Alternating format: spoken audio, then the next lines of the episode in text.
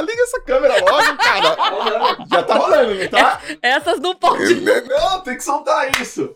Fala, galera. JJ Podcast já começo rindo aqui, cara. Tô com uma queridaça aqui, puto humorista. Descobri que foi professora de ensino fundamental. Exatamente. Fundamental, humorista. Hoje tem um podcast estouradão. Você tem que me convidar pro teu podcast. Tá marcado, inclusive, é que você não tá sabendo. Já tá mas é- marcado? Tá, em janeiro. No estúdio novo, que a gente não é besta de te levar no estúdio velho, né? Ah, é? Vamos reformar pra depois te receber, claro. Cara, empreendedora, dubladora, top amiga, Cris Paiva na área. aí, Pô, tudo que bom? legal, meu. Uma honra. Você tá falando feliz. daquela pessoa lá, cara, o nome você vai falar o nome.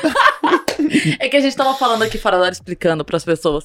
Que o João tava falando, pô, esse negócio de podcast, tô curtindo pra caramba. Eu perguntei se ele já pegou com um convidado conciso. E aí veio a dor desse. Nossa. Não, aí eu peguei um convidado que tinha déficit de atenção. E aí, como é que foi? Comecei a falar. Foram 3 horas e 20 de gravação. Só que eu gravo uma hora e 20, Cris. A gente vai ficar aqui uma hora e 20. Pô, gostei pra cacete de você, uma hora e 35. Eu fiquei 3 horas e 20 com o cara. e aí tinha uma hora que ele falava, falava, falava, falava, dele olhava pra mim e falava assim: Por que, que eu tô falando isso, João? Eu falava, mano, eu também não sei. Três vezes. Três vezes rolou isso. E aí eu, ele tava falando, eu entrava na, na parada dele e eu, eu não entendi o que ele tava falando, assim. Depois eu vou te dar uns nomes bons pra você. Isso rola Por contigo também. Sim, sim, tá, a galera que viaja. Mas quando a pessoa fala muito, independentemente do, de pra onde ela vá, é bom. Porque eu prefiro frear a pessoa do que empurrar. Ah, tá. Tem gente que você pergunta assim, mas aí, como foi sua infância? A pessoa fala, boa. Sim, meu amigo, essa pergunta era pra cinco minutos de papo. Entendeu? Tu, tu me deu 10 segundos da tua atenção, pelo amor de Deus, me fala, fala. É, eu nem peguei aqui a água pra to... Eu ia tomar um gole, já eu tenho que fazer outra. Pergunta? Exatamente, exatamente. Então, às vezes, a gente precisa falar assim, mas boa quanto? Ah, bem boa. Ô, Cris, conta, conta a tua vida. Assim, conta um pouco da tua história, de onde Tá. que você veio. Eu sou de Sorocaba. nascida Sorocaba, lá. 015. É, é, nascida lá, a terra da coxinha. A terra da coxinha, é verdade, é, verdade. coxinha passar- maravilhosa. É verdade. E aí, nasci lá e eu não tinha muito, assim, meus pais se separaram, eu, eu era adolescente. E a gente chegou, por conta do meu pai, a gente chegou a morar em Campinas, em Salvador, porque ele trabalhava em banco, então ele ficava Tá. em, em momentos assim, né? E aí, quando meus pais se separaram, voltamos pra Sorocaba, porque a família da minha mãe era de lá, de Hum. Sorocaba. E aí voltamos pra lá. A gente ficou uns seis meses morando na casa dos meus avós, enquanto meu pai.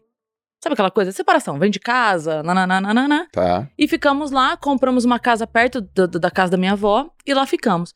E eu sempre. Era periferia. Eu era uma garota de, de, de periferia, assim, escola estadual, sem muita perspectiva de nada, mesmo assim. E- Filha única? não. Do meu pai são seis, da minha mãe são dois. Minha mãe é o segundo casamento do meu pai. Tá bom. Então, assim, sem muita. Não tinha. Não, não, longe de passar fome, não, história triste, ai meu Deus. Não. Uhum. Mas assim, era ser aquela coisa, sabe? Vai se formar, vai ter um emprego mediano, vai. É isso aqui, Tá bom. né? Com, com muito esforço da família e meu, iria fazer uma faculdade, mas esse era, o- era, era o teto. Esse era o teto, Tá. sabe? Não tinha aquela coisa de 15 anos vou pra Disney. Nem, mas nem, nem fudendo. Sim. Pode falar palavrão? Pode. Agora já falei. É. Mas é isso. É, nem lascando, fica lindo isso. E aí, é, só que quando eu tinha 15 anos, eu decidi que quando eu fizesse 18 eu ia ser mãe. Uai, Eu decidi. mas por quê? Não sei. Era um sonho meu. Você, você queria se emancipar? Você achava que isso era emancipação? Não, eu só, só queria. Eu, eu lembro que eu escrevi uma carta pra mãe da minha amiga. Você tinha combinado com o pai da tua filha? Eu isso? n- não tinha nem pai ainda, né? Entendi. Não, Ah, você tinha, não combi- existia a pessoa. Você combinou com, com eu os- combinei comigo e com Deus. Falei, então, Entendeu. é, tá combinando, combinado? Tamo. Então, beleza, então dá um fechou. jeito aí, É, tá? é isso, você se vira aí. É, quando eu fiz 16 e meio ali e tal, eu comecei a namorar.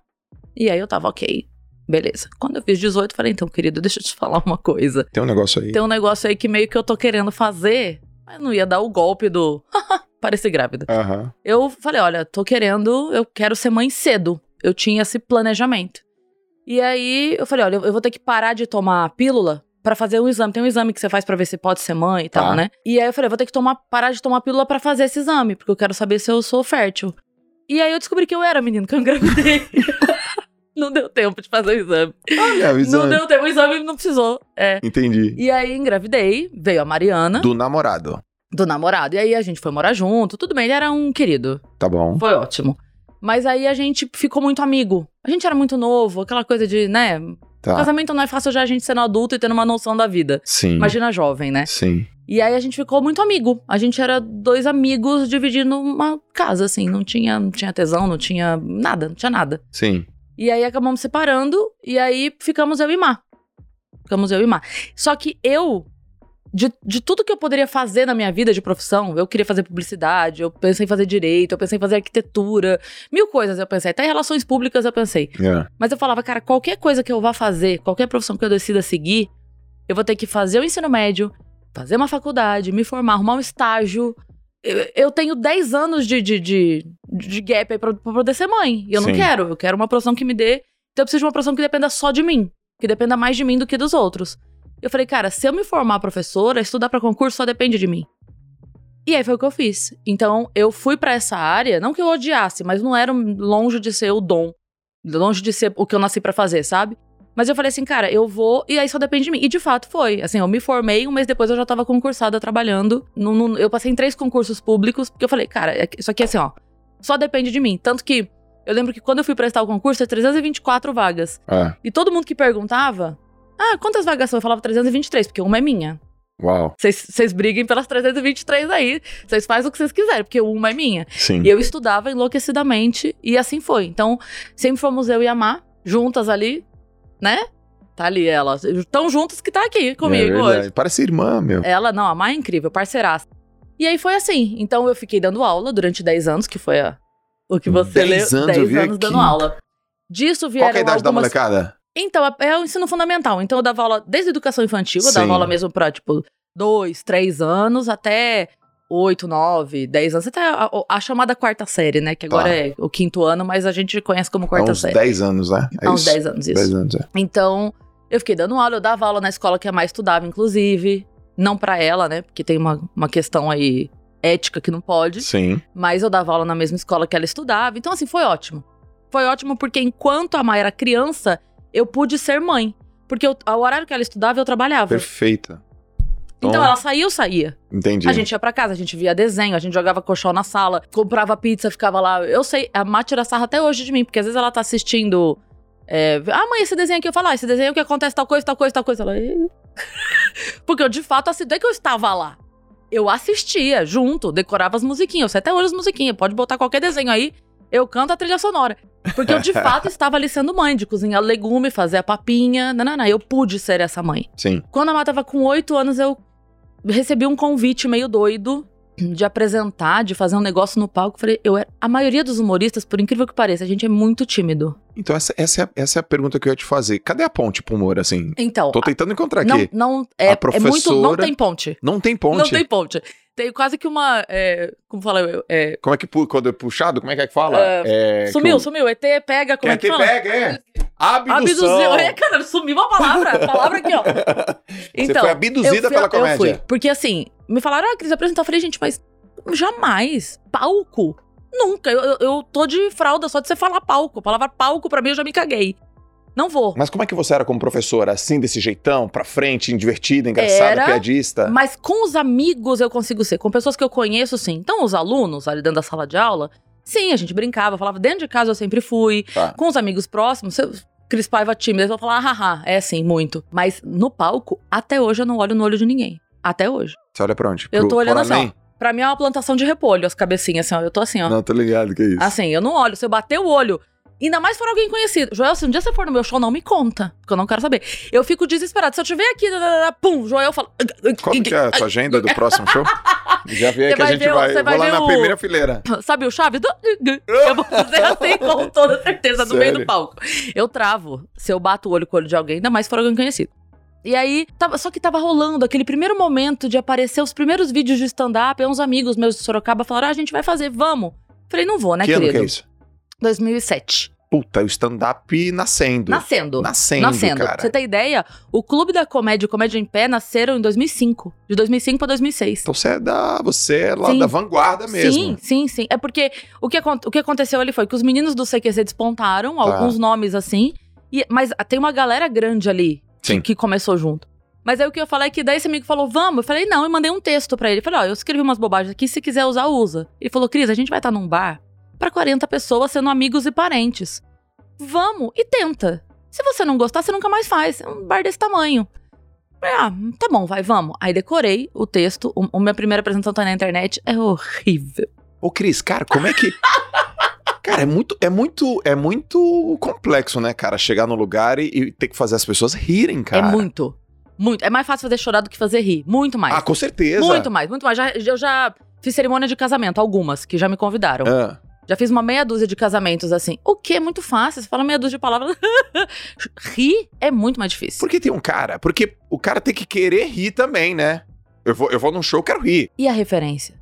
Ah, Porque assim, eu tô falando com uma plateia, uma coisa é você fazer rir seus cinco amigos. Tipo assim, você, Bruno e Thiago, vocês têm referências de vocês. Vocês têm piada interna. sim. Vocês têm coisas daqui. Vocês Sim. têm pessoas que você conhece em comum. Lá no palco, eu tenho 800, 500, 1000, dependendo do show, 300, 1500, dependendo do, do, do, do- nível de show. Mas vamos lá, 500. Eu tenho 500 pessoas de religiões diferentes, de faculdade diferente, de nível social diferente, de situação de relacionamento diferente. É, pô. Então eu tenho que falar uma coisa que todas elas acham engraçado. O que, que é batata que todo mundo ri? Bom, tem muita coisa de relacionamento que todo mundo ri. Todo mundo ri. É. né? Porque não tem como. A pessoa pode nunca ter tido um relacionamento, mas a amiga já teve, a mãe É. já teve, sabe? Isso é muito certo, assim. Eu não gosto muito de fazer piada feminista. Tá. Eu não sou feminista por, por mim, assim, pessoalmente não sou. Eu não gosto de fazer piada feminista. Então, quando eu zoo homem, eu imediatamente zoo a mulher também.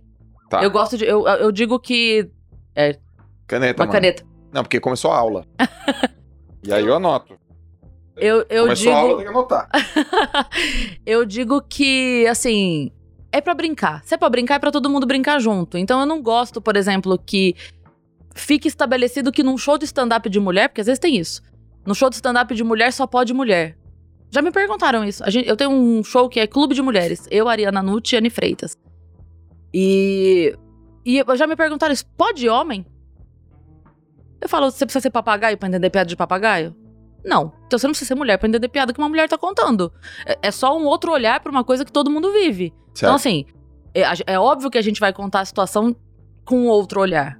É isso é óbvio porque somos diferentes. Sim. Eu até brinco com isso. Eu dou alguns exemplos, assim, de como somos diferentes, né? Eu digo que é, a mulherada se junta. A, a gente não consegue se comunicar. Eu falo, homem e mulher é tão diferente que a gente não consegue se comunicar por uma coisa simples. Sim. A mulherada se junta pra lutar pelos direitos, acho incrível. Vai lá pro meio da Vinda Paulista do caralho, chega lá e faz o quê? Mostra a teta. Falou, gente, pro homem. Você mostrou a teta, ele não tá te ouvindo mais. Entendi. Eu falo, faz um teste, mostra a teta pro seu namorado, fala, vamos lá, minha mãe domingo. Ele fala, ah, ah, ah, ah. Ele já não tá mais ali. Então, assim, a gente é muito diferente por uma coisa besta. Sim. A, a menina tá fazendo uma coisa com uma intenção, chega no cara com outra intenção. A gente não consegue o mínimo de, de, de, Comunicação. de comunicação. Então, eu gosto de brincar com os dois lados. A falha masculina que tem, mas a falha feminina que tem também. A gente não pode ser uma coisa só de bater. Sabe? Eu, eu sempre falo isso. A gente. Eu entendo que a gente passou muito tempo assim. Eu entendo. Existe aí uma, uma, uma questão histórica da mulher ter demorado pra, pra um monte de coisas, socialmente falando. Tá? Mas tem muita gente que quer isso aqui. Eu não quero isso, eu quero isso. Entendi. Sabe? Não adianta brigar. Então, agora você. Não, agora nada. Calma. Vamos aqui, tá tudo bem. Tem coisa que ele faz melhor, tem coisa que a gente faz melhor, tá tudo bem. Por que, que eu vou brigar pra trocar um pneu? Joel, olha só, tamo- nós dois vamos fazer um evento. Uhum. Nós vamos fazer um evento no Rio. Chamaram nós dois pra fazer um evento. Aí nós estamos indo de carro, lá, ó. É, soltou um botão na tua camisa e furou o pneu. Você vai costurar? Vai. Eu vou trocar o pneu? Vou. A gente vai ficar duas horas na estrada, Joel. Entendi. Pra que, que a gente vai fazer isso, Joel? Você troca o pneu em 15 minutos, eu costuro aqui teu botão e a gente segue. Entendi. Por que, que a gente precisa brigar com uma coisa? Entendeu? Ah, mas você não pode? Posso. Se eu quiser, eu troco o pneu. Se eu, se eu puder chegar no evento amanhã, eu paro e troco o pneu. Mas tá tudo bem. Mas é uma briga pra fazer. Tem uma frase que eu amo. Eu sou a rainha das frases, tá? Tem uma frase que eu amo que fala assim: A mulher não veio ao mundo pra fazer o que o homem pode fazer. A mulher veio ao mundo pra fazer o que o homem não consegue fazer. E eu acho isso incrível. A gente tá brigando pra fazer o que vocês podem. O que vocês podem, vocês já estão fazendo. Tem um monte de coisa que vocês não podem. Deixa que a gente dá conta. Cara, a mulher é muito melhor que os homens em muitas Muita coisas. coisa. Muita, muita, É que a gente absurdamente. tá brigando. Ah, eu quero. Tá bom. Eu lembro uma reportagem que eu vi uma vez maravilhosa de uma menina que ela tava falando sobre a ausência de mulheres em cursos de exatas. Tá. E ela tava assim: tem que ter, tem que ter, tem que ter. E a repórter falando pra ela: que curso você faz? Você faz qual curso de exatas você faz? Ela: não, eu não faço exatas. Ela: por quê? Ah, porque é chato. Sim, gata. É chato. Eu entendo. Tudo Ah, mas tem mulher que faz. Tem, assim como tem homem que faz de humanos, mas naturalmente são menos mulheres que procuram, né? Sim. Assim como são menos homens que procuram. Ah, mas pode ter? Pode. Pode. Você leva a vida na boa, mas, né? mas você vai fazer por quê? Pra provar que? Ai, pelo amor de preguiça. É, preguiça. Que preguiça, sabe? Dá muito trabalho isso. Muito trabalho. Ah, não, eu vou fazer pra provar que eu posso. Ah, tá bom. essa- Você quer gastar a tua vida assim? Eu não quero gastar minha vida pra provar pra alguém que eu, eu sei que eu posso. Se eu quisesse, eu ia. Que eu só não quero mesmo. Você ainda, você ainda se considera comediante? Sim. Você, você tava lá como professora, foi falar com 40 pessoas. Sim. Deu certo? Deu. Galera riu? Apesar. Riu bastante. Apesar Ri- de eu estar muito dura. Eu tava muito dura, muito dura nesse dia. Mas eu entendi que funcionou. As pessoas riram. E aí, quando as pessoas riram, eu falei, cara, o ônus e bônus desse negócio é. Sabe, o, o bônus compensa muito. A vergonha é grande. Ah, Mas a sensação, o êxtase de você pensar uma coisa, de um raciocínio teu fazer sentido pra 40 pessoas que riram de uma bobagem que você pensou, não tem como explicar. Mas ó, sabe por quê? Você chegou aqui, já chegou. E aí, João, beleza? Não sei o que, cara, que da hora que deu, que não sei o que, pum, já aceitei, já dei uma risada. Aí, não sei o que, daqui, você falou, não sei o que, mas as bucetas estão rolando pela sala. Pá, deu outra risada. Falei, mano, liga a câmera logo, porque eu quero começar. Então, tipo, é, é teu jeito, É. velho. É. Por isso que eu te É. perguntei, você se considera uma comediante? Porque. Ou se você ainda é uma comediante, porque o teu jeito de ser, a forma como você leva a vida é pra frente, cabeça boa, com 18 anos, teve uma filha e tá tudo bem, e brincava, e foi Sim. professora. Então isso facilitou muito, facilita muito, né? O teu jeito de ver a vida leve, descomplicada. Eu gosto disso e eu sempre defendi isso. Assim, é, não importa a situação. Eu entendo que, assim, os, os problemas existem pra mim e pra todo mundo. Todo mundo passou por uma pandemia agora. Todo mundo passou por muito problema. Do menor ao maior. E a Nani People falou uma frase que eu achei maravilhosa. Ela falou: não dá pra dizer que tá todo mundo no mesmo barco. Tá todo mundo no mesmo mar. Alguns de boia de braço, alguns de iate. É isso aí. Mas tá todo mundo no mesmo mar. Aí. É, eu entendo, mas todo mundo passou por problema. Todo mundo. Desde o empresário que tem cinco lojas e fechou quatro, você fala, porra, mas continua com uma. Sim, mas e- pra Todo ele é um problema. Entendeu? Pra ele é um problema. Com certeza. Desde o cara que não teve mais como pagar aluguel e teve que morar de favor na casa da mãe. Todo mundo teve o seu problema. E eu entendo que, ele, que existem níveis pra esse problema. Mas a maneira de você sentir, eu acho que pode ser uma só. Eu vou te falar, eu, eu passei por uma situação muito difícil na minha vida, que depois, se quiser, a gente entra no assunto, não, não é um segredo, é só porque. blá, blá. Ah, É. muito bom. É muito bom, ah, historiona e tal. Mas aí, eu tava começando a me reerguer, eu tava morando numa kitnet no Copan, tava começando a me reerguer, veio a pandemia. Aí dá-lhe a crise de novo, cata as coisas, não sei o quê, fui pra casa da minha mãe. Minha filha já estava ficando lá, e aí a casa da minha mãe, lá na periferia de Sorocaba, deste tamanho, já não cabia a minha filha. Quando eu cheguei, eu passei a pandemia toda dormindo num colchão com minhas roupas em três sacolinhas no corredor. Aí você fala, nossa, não, não, em, em momento algum, em momento algum, eu acordava todos os dias e falava assim, nossa, graças a Deus que tem esse colchão aqui, esse teto. Sim. Nossa, graças a Deus. A gente ia. Ah, vamos fazer pastel. Era uma festa, pergunta pra Má. Era uma festa a noite do pastel. A gente ia. É, não sei o que, a gente sentava na mesa e voltava. Eu adoro jogar board game. Eu tenho uma coleção boa de board games. Aí a gente jogava, passava a noite, porque eu acho que. Sabe, é, meu amigo falou uma coisa maravilhosa. Ele falou assim: é, a vida não te dá obstáculos, a vida te dá problemas. O obstáculo é você que considera um obstáculo. Ela te dá um Perfeito. problema. Sim. Então, assim, como é que você vai lidar com isso? Eu prefiro lidar da forma mais leve. Eu prefiro. Cara, assim, tem algo que eu possa fazer neste momento pra isso aqui não ser mais isso? Não, eu quero que não seja. Eu vou trabalhar pra que não seja. Mas hoje, agora, é isso aqui que eu tenho. Então isso aqui vai ser o melhor possível. Isso aqui vai ser alegre, isso aqui vai ser leve. Porque senão a gente vai enlouquecer e eu não vou conseguir chegar lá depois. Eu não vou ter saúde mental pra trabalhar pra mudar essa realidade. Eu preciso ter saúde mental. Então, sempre foi. Eu sempre preferi ir pro lado leve e isso foi uma coisa que eu já falei pra Mariana, que assim, de todos os motivos que eu tenho pra ter orgulho dela, e eu tenho muitos, graças a Deus, mas de todos os motivos, o que mais me orgulha é o fato dela saber ser feliz. A Má sabe ser feliz com pouco Sim. com o simples. A gente se diverte indo na feirinha da madrugada no Braz. A gente se diverte da mesma forma indo jantar num restaurante top. A gente se diverte da mesma forma fazendo uma viagem incrível ou uma noite do pastel. Da mesma forma, é divertido e ponto. É claro, a gente sempre, né? Você sabe disso, você é pai. A gente sempre quer dar pro filho um passo a mais do que a gente teve, né? Uhum. Assim como seus pais quiseram dar pra você um passo a mais do que eles tinham. Isso é natural. Eu fui um pouco a mais do que a minha mãe pôde. Hoje eu brigo pra minha filha um pouco mais e rezo pra que ela Se um dia tiver filhos, não sei, que ela não sabe também se vai ter. É porque já passou 18 anos, né? Não, não- não já vai- perdeu, já. Eu achei que ia ser vá com 36, porque Cara, você 18, tá 18. atrasadíssima. mas é. Mas enfim, se um dia ela resolveu, es- ela vai querer também fazer mais. é- Isso é natural. Mas eu acho que é, a gente se preocupa muito em passar. Ah, eu quero que meu filho faça a faculdade que eu não fiz. Eu quero que meu filho teve a casa que eu não quis. Eu, quero... eu nunca tive esse sonho pra amar. Nunca foi essa, essa minha meta, não. Eu quero que ela seja feliz. Sim. Eu quero que ela. Sabe, eu, eu passei muito com a minha mãe quando eu era criança. A gente ia no parque, levava bisnaguinha com manteiga, que era o que tinha, mas a minha mãe dava um jeito de fazer ser divertido a nossa infância.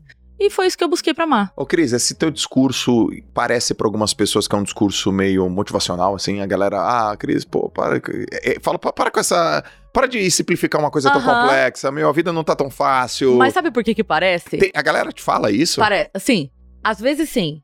Quem, quem começou a me acompanhar há pouco tempo, sim. Porque o que que acontece? Eu estava lá, sendo pobre e feliz, há muito tempo, só que ninguém me conhecia, né? Então eu já estava falando de ser feliz quando eu estava lá na casa da minha mãe da periferia. Ah, Só que quem me via? Sei lá, 5 mil pessoas, 10 mil pessoas que me seguiam. aham. Hoje, como muito mais gente me segue, só que daí eu tô bem, claro, porque eu tô bem, elas me conheceram, e como elas me conheceram, quanto mais gente conhece, melhor a gente fica, o AdSense, aquela coisa. Tá. Então hoje elas me veem num apartamento legalzinho, fazendo umas. Ah, mas aí é muito. Sim, meu amor, mas eu tô falando isso. Então, essa, essa é a minha questão, né? Porque a, a pessoa te olha hoje e fala assim: é, mas no lugar que você tá, na condição que você tá, conversando com as pessoas que você conversa, com a exposição que você tem, é legal É falar daí, né? fácil, É muito é, fácil falar né? daí. Mas eu falo assim, mas quem garante pra você que não foi o fato de eu estar feliz desde a merda que me trouxe aqui? Com certeza. você, Então, não tem que, assim- você não tem que olhar as decisões que eu tomo hoje, né? Mas quando eu tomei lá, quando eu tava na merda. Exatamente. Então eu sempre falo assim, cara, quando eu, quando eu posto, às vezes eu posto no meu Instagram, assim, às vezes eu tô num dia mais fofinho, que é raro. é, mas às vezes eu posto no meu Instagram falando assim, gente, a minha vida mudou quando eu comecei a ser grata. E aí eu não tô falando de religião, não. Você pode ser grato ao universo, à sorte, ao cosmos, a Budas. Eu sou grata a Deus, mas você pode ser grato ao que você quiser. Mas quando você acorda com um sentimento de gratidão, a tua vibe muda o dia inteiro. É impressionante. Quando você primeiro agradece o que você tem, ah, Cris, mas eu não tenho que agradecer. Você acordou? Então já tem. Abriu o olhinho, enxergou, ouviu o galo cantar? Então já tem. Já tem. Eu já vi três motivos aí, grandes. Sim. Você tá enxergando, você tá ouvindo, você tá respirando. Pra mim, já é, você já pode fazer uma oração imensa aí. Quem que, de onde que veio esse otimismo teu? Essa forma de ver a vida? Olha, você vai rir da minha cara, mas eu vi um adesivo num carro quando eu era adolescente. Eu juro! Eu, vocês parece aquela. Eu tava vindo pra cá. Não, é, eu vi um adesivo num carro que era é, Did you thank God today? E eu li aquilo, eu falei, você agradeceu a Deus hoje? Eu. Não, mas vou agradecer pelo quê? Aí, de repente, eu comecei a me sentir uma culpa. Eu falei, caralho, a gente só, a gente só reclama quando dá uma coisa errada. Eu tava indo pra escola. Eu falei, se eu tivesse corrido pra pegar o ônibus, tropeçado, caído e quebrado a perna, eu ia estar muito puta agora. Mas não aconteceu, e eu não agradeci que não aconteceu. Cara, por isso que você é ligadaça em frase, né, meu? É, As é. frases mudam você. mudam, me mudam. Me mudam mesmo. Eu pego aquilo e falo, caralho, isso é muito sério. Isso é muito real. E, e eu comecei a pensar nisso. Falei, cara, a gente, a gente vai dormir e a gente não tem o hábito de agradecer que não aconteceu uma coisa de mal. Certo. Sabe? Eu saí da minha casa, peguei o meu carro, vim até aqui e a gente chegou em segurança. Obrigada. Aí você agradece quem você quiser, mas, poxa, que bom, eu tô grata. Eu cheguei aqui em segurança, que bom, tava com a minha filha no carro, a gente chegou, tomamos um todinho no caminho, viemos rindo, conversando e tal, chegamos aqui, vim bater um papo legal com o Joel, vou chegar em casa, vou me arrumar, vou pro Vênus e tal. Pô, que, que incrível. Eu Você grava todo tanto- dia no Vênus? Todo dia. Quantos? Um? É porque é sempre ao vivo. Tá. É sempre ao vivo. Esse é teu negócio hoje? O- o- ocupa quantos por cento do teu dia? Não só, não, não só aqui, executando mesmo, mas aqui, ó, na mente. Da hora que eu acordo, da hora que eu vou dormir. Mas tudo é minha culpa da hora que eu acordo, da hora que eu vou dormir. Sim. Porque a galera não tem muita ideia, assim, de que, ah, mas ela vai ali no palco, fala umas besteiras e ganha dinheiro. Só que tem muita coisa por trás disso, Opa. sabe? Tem, tem a, a, a- a foto pro produtor, tem fechar o negócio, tem a passagem, tem o no hotel, tem o decidir, ah, pera, calma, eu vou é tal hora, mas eu gravo isso aqui, mas eu, eu tenho um evento corporativo, não sei aonde, mas... Então a gente tá o tempo todo ligado, convidado que cancela em cima da hora, e às vezes Sim. nem é maldade, às vezes o cara, É porque não rola. Cris, né? é, eu fui chamado, tenho que ir, tenho que prestar conta, eu trabalho pra emissora tal, e eles me chamaram, eu tenho que ir. Sim. É, de tudo acontece. Então eu tô o tempo todo ligada. Agora, quando você me perguntou se eu ainda sou humorista, É. foi a comédia que me trouxe a todos os lugares que eu sonhei estar. Eu nunca sonhei ser humorista, mas eu amava rádio, por exemplo. A comédia me levou até um programa de rádio. Eu fiz, um- fiz durante um ano e meio. é, um ano e meio? Um ano e três meses. Um programa diário nacional na Transamérica. À tarde. Então, assim, foi, foi a comédia que me levou pra lá. Eles me viram como humorista e falaram, pô, essa menina Ligeira. da liga, traz pra cá. É, foi a comédia que me levou pra dublagem. Eu sempre amei dublagem. Quem que você dublou? Eu não fiz nenhum filme assim grande, Aham. porque na dublagem, quando você entra, se tiver algum dublador ouvindo agora, vai dar risada. Quando você começa na dublagem, você começa sendo garçonete 3 enfermeira 4, Que isso? sabe? Não. Porque não tem nome. São personagens Ah, que não falou. tem nome, Que aparece aí. entendeu? Isso, manja. Tipo assim, enfermeira 3, Cris Paiva, é isso. Aham. Então eu fiz várias. Aham. Enfermeira 3, secretária 2, recepcionista 1, fiz várias. vai. Isso aí tem várias. É, e comecei a fazer, eu cheguei a fazer um comercial pro Comfort, tem até na internet, que a galera que ficar curiosa vai ver. Eu sou o casaquinho amarelo. As roupas falavam e eu dublei um casaquinho. E, e comecei a fazer. Quando eu comecei a fazer reality, que é, é o mais difícil de fazer. Reality. É o mais difícil de fazer, porque a galera fala tudo junto. É Aham. louco. Tem, não tem roteiro, né? Não é filme que o cara escreveu. É, é o que tá rolando ali. É louco, é. Aí comecei a fazer reality, comecei a fazer uma pontinha aqui, uma pontinha ali e tal. Quando eu comecei a fazer personagem com nome, Joel, eu peguei uma Mary, eu peguei uma Cat. eu tive algumas personagens com nome pequenas, Tá. sabe? Tipo assim, era a avó, que a menina foi visitar uma vez na vida, era eu. Aham. É, veio a pandemia. Parou tudo, fechou o estúdio, não tem mais dublagem. Que, naná. E aí, durante a pandemia, eu comecei na rádio e comecei no podcast. Então agora, porque pra, ser, pra dublar precisa de tempo. Por exemplo. Demanda muito tempo. Como, como é que funciona? Por exemplo, tem lá o texto. Uhum. Assim, me dá, me dá um overview. Olha, você vai dublar, sei lá, o filme e tal. Te botam uma tela gigante assim na tua frente. Aham. Você fica, tipo, na distância daqui dessa ponta da mesa pra tela. O microfone na tua frente, assim, fonão. Aham. E o texto na tua mão. Então, assim, se você souber minimamente a língua, Tá. tipo, dublar chinês é desesperador. Porque. Você não sabe a língua, minimamente. Entendi. Mas você sabendo mesmo, tipo, um espanhol, um inglês, mesmo que você não fale. Mas você, né? Já ouviu por Tem. hábito, você já ouviu mais. Tá. Então você vê aqui, vê, aí passa uma vez. Ah, ok, nessa hora ela fala isso, aí respira. Respirou? Ok, isso, beleza. Aí Valendo. grava. É. Ah, é assim. Aí você tem que falar no. Da pessoa. Então, primeiro você tem que ver o timing. É. Aí depois você tem que ver o texto. É. Aí você tem que ter o- decorar o texto e casar com o timing. É. Na verdade, a gente decora frase a frase. Porque, se- a menos que seja um, um, um bifão de texto, assim, entendeu? Tá. Mas, por exemplo, a gente tá dublando. Assim. Aham. Na, na tua fala, não se dubla junto mais hoje, tá? Porque hoje faz a linha. Antes, antes fazia isso. Tipo, entrava todo mundo na sala Tá. e dali. Se você erra, volta pra todo mundo. Nossa. Hoje em dia, não. Um grava eu, depois grava você e não interfere. Se você errar 30 vezes e eu fizer de primeira, eu vou embora mais cedo e, E- largo você lá. Aham. Mas é. O que, que eu ia falar? Me perdi, ó, tá vendo? Você falando. Passar vergonha aqui agora. É, não, mas eu- o que eu ia falar é que você não precisa decorar tudo.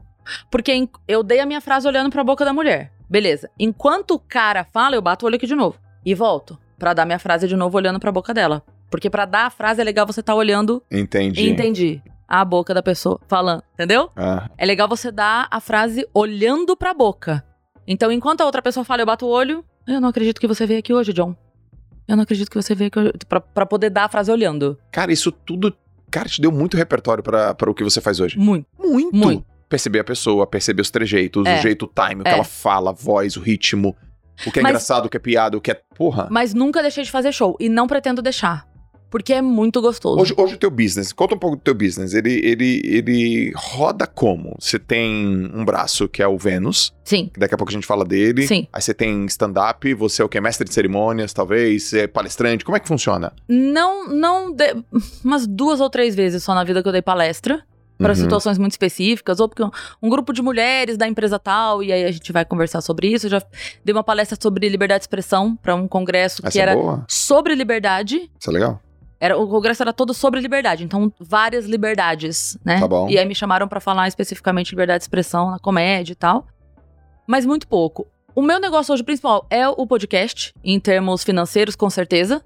Porque mudou a minha vida completamente. E se- explica pra galera que tá ouvindo aí, vendo, como que se ganha dinheiro com podcast? Porque, porra, tá hypado, a Sim. galera gosta. Sabe a minha? Posso? É sua. Tá bom.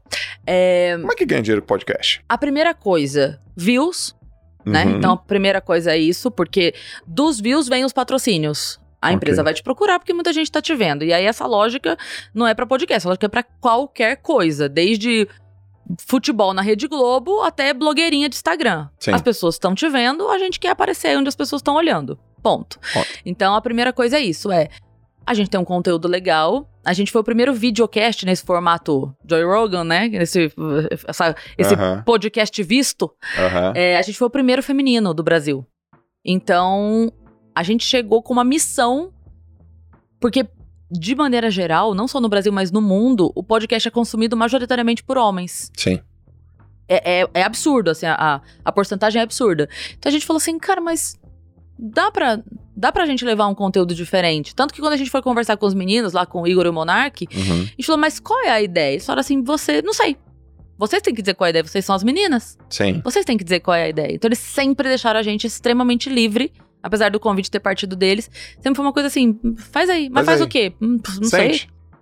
Te vira, faz aí. Aqui tá o espaço, senta aí e faz. Que a internet aceita isso. É. Faz aí, testa. Quando? Agora? Mas de que jeito? Do jeito que tem. É. Aperta o play, sai falando. A Exatamente. internet gosta disso, É. né? E aí a gente começou a fazer, começou a ser legal. Claro que a gente, a gente teve uma catapulta imensa que foi começar ao vivo no Flow, né? Sim. Como eles são nossos padrinhos e sócios e tudo mais, a gente começou assim, abriu um Flow, abriu a live do Flow, nós éramos as convidadas, Uhum. eles começaram a conversar com a gente, no meio do papo falaram, então, agora de derruba a live, vamos estar ao vivo no canal do Vênus. Então todo mundo que tava no meio daquele papo falou, "Epa, é, é." então automaticamente a gente ganhou ali um claro, Sim. um- uma, uma, uma primeira porta aberta muito, assim, muito significativa pra Certo, gente ali. certo. Mas eles sempre falam, a gente mostrou, mas se não fosse bom as pessoas teriam ido embora. Com certeza. Então, foi isso. E Com aí a gente certeza. começou a crescer, começou a crescer, começou a crescer. A gente tá com 10 meses chegando em 600 mil inscritos. Sim. E a gente tá muito feliz, porque a gente não é um, um estouro, sabe? Mas Vocês são a consistentes. gente sente. É. Isso pra mim vale mais do que tudo. Vale Com certeza. mais do que fazer um milhão em um dia, sabe? Aham. Vale isso pra mim. Na porque é um é público assim. que chegou, descobriu, gostou e ficou. Isso pra mim é o que vale. E a gente vai aos pouquinhos crescendo, tal. Então você me perguntou, voltando à pergunta sobre ganhar dinheiro. Primeira coisa é essa. É o AdSense. A gente tem ali os views, a gente tem o AdSense do YouTube. É, a equipe toda do Flow, eles entendem muito disso. Do, do- do corte que dá certo, da thumb que dá certo, do- sabe? Eles entendem muito disso. Então, nosso, nosso papel é fazer. Depois disso, eles cuidam da entrega. Sim. Primeira coisa é isso. Depois, o patrocínio, que vem naturalmente. Se estiver fazendo um negócio legal, as pessoas estão gostando de ver, vem o patrocínio. E disso pro depois, então eu sempre falo assim: é, o grande problema de participar do BBB. Só pra fazer uma metáfora. O grande problema de participar do BBB não é você participar. É você não ter nada pra mostrar depois do BBB. Porque a Aham. pessoa que entra no BBB e tem um talento, Sim. Entendeu? Então, assim, é, você entra no BBB, humorista, é, humorista, tô falando, não nego Di, humorista. Você entra no BBB sendo humorista. Se você tem talento, quando você sai, você vai fazer show pra caralho. Com certeza, cara. Porque quem não te conhecia passou a conhecer. É, pô, você tem recursos, tem, tem background. Então, qual é a terceira forma de ganhar dinheiro com o podcast? É uma coisa que o Igor Bonark deu muita risada, porque eu e a Yas, a gente montou um show juntas. Sim. E aí eles falaram assim: o foda é que elas têm talento, né, cara? A gente não sabe fazer nada. Porque a Yas canta pra caralho. É. É, pra caralho. sabia. E eu sou humorista, então a gente montou um show. E aí eu falei, pô, vocês tinham que ir pro teatro. Mas vamos fazer o quê, Cris? A gente não sabe fazer nada. A gente só sabe bater papo. A gente só sabe bater papo. Então acho que essa seria a terceira forma que eu tô vendo, assim, porque hoje me chamam. Não mais, sempre me chamaram, graças a Deus, pra shows. Sim. Mas hoje me chamam pra coisas maiores. Você acha que tem espaço ainda de crescimento é, de podcast? Você acha que 2022 vai ser um ano bom porrada pra podcast? Eu vou repetir a opinião do Jean, o Jean lá do Flow, que é o Sim. operador. Ah, Ele é um cara de muita visão. Ele. E, e quando ele falou isso, eu falei: caralho, Jean, tu desenhou o cenário do ano que vem. Ele falou: Cris, eu acho que vai acontecer assim, ó. Vai explodir. Vai surgir um monte de pequenos podcasts, sim. em- em- da- sabe, da cidade, assim. Porque a gente vai estar num ano eleitoral e os políticos descobriram o podcast. Tá. Verdade. Então ele falou: vai ter. Porque assim, o, o, o vereador de Chimboquinha do Oeste, ele não vai no Flow. Mas lá na cidade dele, entendeu? Tem, tem a Cris Paiva da cidade dele. E ele vai lá e vai dar entrevista como vereador. Então, é, é, vai ter esse bombardeio de pequenos podcasts. Depois disso, vai vir um segundo momento que é. é você nunca comeu, sei lá, carajé. Você nunca comeu carajé. Aí você passa e tem um lugarzinho ali no teu bairro, pequenininho na tua rua, você fala, eita, diferente esse negócio, vou provar. Aí você come o carajé ali do teu bairro. Sim. Você gostou? Gostei. Porra, então agora eu vou procurar onde tem uma acarajé foda. Porque eu gostei disso. Sim. Então, as pessoas que conhecerem o podcast e que chegarem onde o Vênus não chegou é, organicamente, mas que vão conhecer o podcast do Zé da Couve lá em Chiboquinha do Oeste, Depois vai vir. vão migrar pro JJ, vão migrar pro Flow, vão migrar pro Aderiva, vão, vão migrar porque vão começar a falar assim: Gostei do formato. nossa, isso aqui é legal. É legal isso aqui. Quem, é que- quem são os grandes desse mercado, sabe? Onde é que tem o melhor acarajé? E a pessoa vai vir buscar, porque ela vai ter gostado do formato. E aí, depois disso, vai rolar uma peneira. Como rola em tudo, né? No stand-up rola peneira. Eu tô há 15 anos no stand-up ouvindo que o stand-up vai acabar. Não vai acabar. Vão acabar pessoas Pô, mas rir, que, entreter... que vão ficando no caminho, naturalmente. Ou porque, ou porque não aguentam tanto tempo, porque não é fácil. Uhum. Não é, precisa de muita saúde mental pra você viver mês a mês. Esse mês tenho três shows, no mês que vem tenho dez, no outro tenho zero. Precisa de muita saúde mental pra isso, tendo uma filha, precisa- sabe? É muito doido. Então tem gente que só não aguenta. Falar, ah, quer saber de uma coisa? Eu vou arrumar um emprego aqui, ganhar o meu seguro e deixa pra lá. Que é, é justo também, é digno. Não tô falando. É, são opções, né? São escolhas. Mas tem muita gente que no meio do caminho desiste. Ou porque demora muito. Ou porque só não era a praia dela mesmo. Ou sai da comédia, mas continua por ali porque vai ser roteirista. Acha o caminho sendo. Sabe? É, Puta, eu comecei aqui, mas daí eu comecei a dirigir. Pô, é mó legal dirigir. Virei diretor de TV. sim. Como a gente tem, o, o Gus Fernandes virou diretor de TV. O Fábio Gueré, ele continua no palco ainda. Mas ele é um baita, baita roteirista. Ele Sim. trabalha com Faustão e tal. Então, tem ó, as esquininhas onde algumas pessoas arrumam outras coisas, sabe? A Cris Paiva foi pro podcast. Continuou no palco, mas foi podcast. Cara, eu tô achando um tesão fazer podcast e tá ocupando um puto espaço na minha cabeça, assim, porque, ó, pra mim o podcast é um- uma oportunidade de te conhecer, aprender, eu escrevo, eu sou ouvinte, eu sou aluno, eu curto e tal, e aí eu vou entendendo cada mercado, cada indústria, cada coisa que as pessoas estão falando. Por exemplo, já vou te fazer uma outra pergunta aqui, ó, Manda lá. sobre podcast. Então tá, ó, podcast regionais, porque tem um formato, o cara não vai conseguir no Flow, não vai conseguir no Vênus, vai conseguir no JJ, porque sei lá, porque não vai conseguir. Depois ele vai querer comer uma acarajé legal. E aí, que- quem é o cara que vai sobreviver? É o cara que tem os melhores convidados, melhor conteúdo, melhor ritmo, melhor dinâmica, é o cara que tá mais no contexto. Por exemplo, é, até não sou um bom entrevistador, mas peguei uma pessoa que tem a ver com o assunto, que tem a ver com o momento, ela soltou uma, Uhum. ou tudo isso, ou tem um- alguma outra coisa que eu não te falei. Olha, é, é achismo, né? Porque a gente só vai saber quando acontecer. Mas eu acho que é, vai ter a galera do funil, sabe? Assunto então, específico. assunto específico. Então, eu gosto desse tipo de assunto. Então, eu consumo esse tipo de podcast que fala disso. Ok. É, eu não sei se isso pode ficar exaustivo. M- Mesmo o podcast afunilado, ele vai ter que ter uma abrangência boa, porque imagina. Entendeu? Não- Só aquele assunto. até faculdade tem limite, né? Você fica quatro anos e vai embora. Sim. Então, assim, calma lá, né? A gente vai ter que tal. Mas eu acho que tendo. O- você falou bom conteúdo ou bom convidado. Eu acho que uma coisa chama a outra. Porque, assim, ó, já teve muito convidado do Vênus que chegou e a gente sempre, antes de começar, a gente fala: olha, fica à vontade, se tiver algum assunto que você não queira falar. A gente não costuma puxar assuntos polêmicos, não mesmo. Tá. É, não é o nosso, nosso tom do Vênus. Mas se a gente entrar em algum assunto que você não gosta, é só desviar que a gente vai na tua e foge do assunto e boa, não precisa se preocupar. Muitas vezes da gente começar a falar isso, esse recado, tipo assim, olha, a gente não puxa assuntos polêmicos e a pessoa fala, "Ah, por isso que eu tô aqui. Eu sei. Eu já vi vocês. Hum. Entendeu? O cara sente seguro, Então, um, lugar- é, um ambiente Tem bacana. muita gente que topou ir no Vênus que não topou em outros lugares. Por quê? Porque em outros lugares ela sabe que ela vai porque o cara tá buscando corte pra ter um milhão de views num corte da pessoa falando, ai, me caguei. Ah, tá, querido. Entendeu?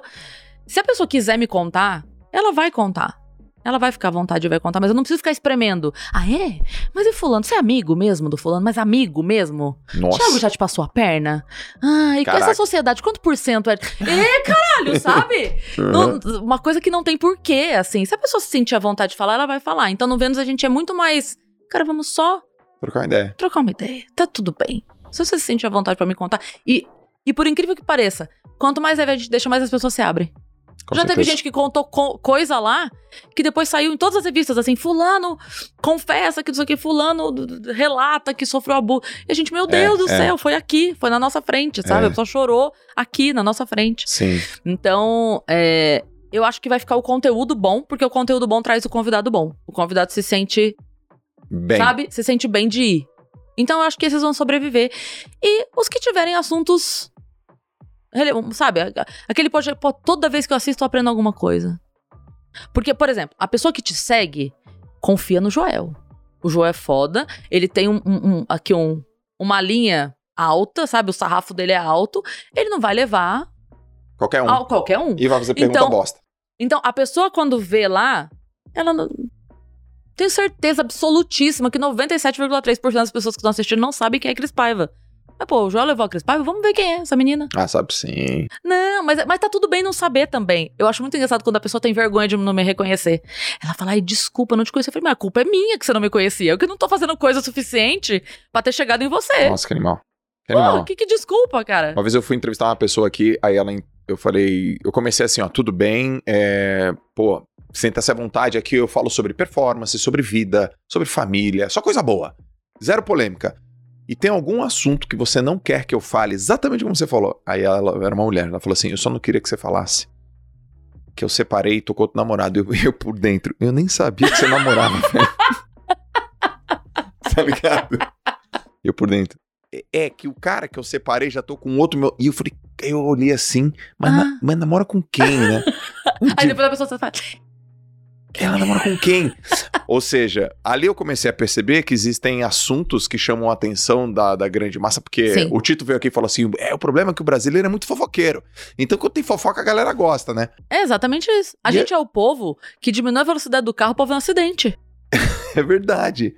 E eu falei, cara, eu nunca nem, nem tocaria no assunto do teu. Da separação, namorado. Não, não quero saber disso. Eu quero, é. eu, quero, eu quero fazer outras perguntas pra você. Eu quero te entender um pouco melhor, né? Mas isso de conhecer, sem querer te cortar, mas só pra falar.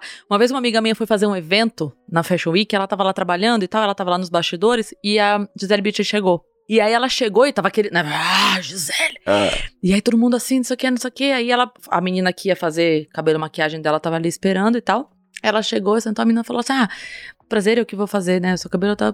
Prazer, Bárbara. Ela falou: Prazer, Gisele. Eu falei: Meu amor, se a Gisele se apresenta. é, pô. Você entendeu? Quem sou eu, né? Quem sou eu? A pessoa fala, eu falo prazer, Cris Paiva. E É isso Porque mesmo. a Gisele fala prazer, Gisele, Cara, gente. um, um dia eu tava, eu tava, eu tava com a minha esposa, é, pô, lembrei, assim, eu tava com a Lalas, a gente foi tomar um café aqui em Alfa, da tarde, assim. E a gente sentou pra tomar um café, tomar um café, comemos um negócio. Daqui a pouco eu vejo cinco mulheres, assim. Meu Deus, é o Joel J. É, meu Deus, Joel J. Posso tirar foto com você? Lógico, poxa, adoro você, adoro você, adoro você. Tá, tá, tá, tá, bateram foto. Aí daqui a pouco vem uma outra mulher. Joel, você mudou minha vida, você mudou minha vida, mudou minha vida. Posso tirar uma foto com você? Pode. Aí vem o garçom. Deixa eu te perguntar uma coisa. Quem é você, cara? Porque, cara, o que, que você faz? Sim, sim, Você sim. me desculpa, eu não sei quem é você. Sim. Eu falei, tá tudo tranquilo, cara. Sim. E aí, eu nem, eu nem sou- sabia o que falar. Cara, meu nome é Joel. Eu gosto de uma pergunta ótima quando a pessoa fala assim: Você é famosa? e eu sempre gosto de responder com. Meu amor, quem é famosa? A pessoa não pergunta. Você pergunta pra Xuxa se ela é famosa? Xuxa, você é famosa? Não, você sabe quem é a Xuxa. Pronto. Essa pergunta é extremamente retórica. Joel, você é famoso? Pois é, né? Meu então amor, já não sou. Eu já não Já sou. não sou. E aquilo foi legal porque isso é bom pro ego. Sim. Porque controla. Sim. Você fala, cara, a gente vive numa bolha ali, Sim, né? E dentro sim. daquela bolha que a gente vive, a gente é coisa. Mas o cara falou, cara, me desculpa, eu não sei quem é você. E várias vezes já aconteceu isso. E eu acho legal. Eu falei, não, cara, eu, eu, eu não sei nem exatamente o que eu falo. Eu falo, não, é porque o meu trabalho é na internet É, e, e- Tá tudo bem. Cara, meu nome é Joel e tal. Pô, que legal. Mas onde você tá? Você tem canal no YouTube? Tem, pô, mó Ih. legal. É. Eu curto isso porque, senão. Porque o sucesso, né, Cris? Eu. Eu costumo dizer que ele é uma sereia, cara. Ele, ele se você deixa, ele te ludibria e te leva pro meio do oceano e te É. afunda, né? Então você tem Na que verdade, tomar cuidado. isso tem que ser uma consequência do seu trabalho, né? Tem muita gente que busca o sucesso. O Oscar Filho foi lá no Vênus e ele falou uma coisa muito legal, que ele falou Oscar assim, Filho. todo mundo que começa na, na comédia hoje, começa querendo ser o Thiago Ventura. Não tem nada de errado em ser o Thiago Ventura, eu amo o Thiago Ventura. Mas assim, o Thiago Ventura só é o Thiago Ventura porque ele trabalhou pra um caralho. Sim. Ele não nasceu isso que a galera vê. É porque, de novo, ali, quando ele tinha 5 mil, 10 mil, 30 mil seguidores, quem via era pouquinho. Então hoje a galera vai falar, nossa, eu quero ser esse cara. Sim, mas ele também já. O Whindersson passou seis anos É. morando num colchão, ele e o cachorro. Mas daí quando explode, a galera fala, nossa, eu quero fazer o que esse cara faz. Mas você- você quer pagar o preço que ele pagou? Ou você só quer fazer o que ele faz? Porque o Ventura, a gente fez muito show bosta junto na vida. Até dar muito certo. E aí o, o Oscar Filho falou assim: quando a gente. A, galera hoje quer fazer stand-up, pensando assim, eu vou fazer stand-up porque eu quero ganhar dinheiro. Quando a gente começou, a gente não sabia que era possível ganhar dinheiro Fazer fazendo porque era stand-up. tesão, que era legal. Tanto é que a minha geração da comédia, todos tinham outra profissão. Meirelles publicitário, Ventura bancário, eu Uhum. professora. Hoje não tem mais. Hoje o cara fala, quero ser comediante. Ele se forma no ensino médio e começa a fazer stand-up. Sim. Então, assim, graças ao que a gente fez antes, hoje isso é uma profissão. Mas quando a gente começou, a gente só fazia porque era gostoso. É, tesão de Só fazer. porque era mesmo. legal. É isso. E, aí tem, e tem aquela turma que ainda fala assim, né? Porra, Cris, eu te acompanho desde o começo. Aí você fala, desde o começo? É, desde quando? Desde 2018. É. Fala, nossa. Não, isso não é me começo, dera, não. é. Isso é a hora que a minha cabeça apareceu assim no meio do oceano, assim, Exatamente. ó. Eu- porque eu tava lá eu na tava lá profundidade. nadando muito, Muita, tempo, muito, muito. tempo. Isso eu faço muito quando aparece. Que sempre aparece, né? Aquela galera que. Aquela, aquela tia que nunca te deu um, um bom dia, mas daí aparece no arquivo confidencial do Faustão, aparece a tia chorando, "Ai, minha sobrinha. É, sempre tem, né? E aí, quando aparece algum amigo, sabe aqueles amigos, entre 17 aspas, que vem assim. Nossa, Cris, você vai vir fazer show aqui, não sei aonde. Nossa, tem, tem convite, tem ingresso, tem lista, tem alguma coisa? Eu falo, meu amor, claro que tem.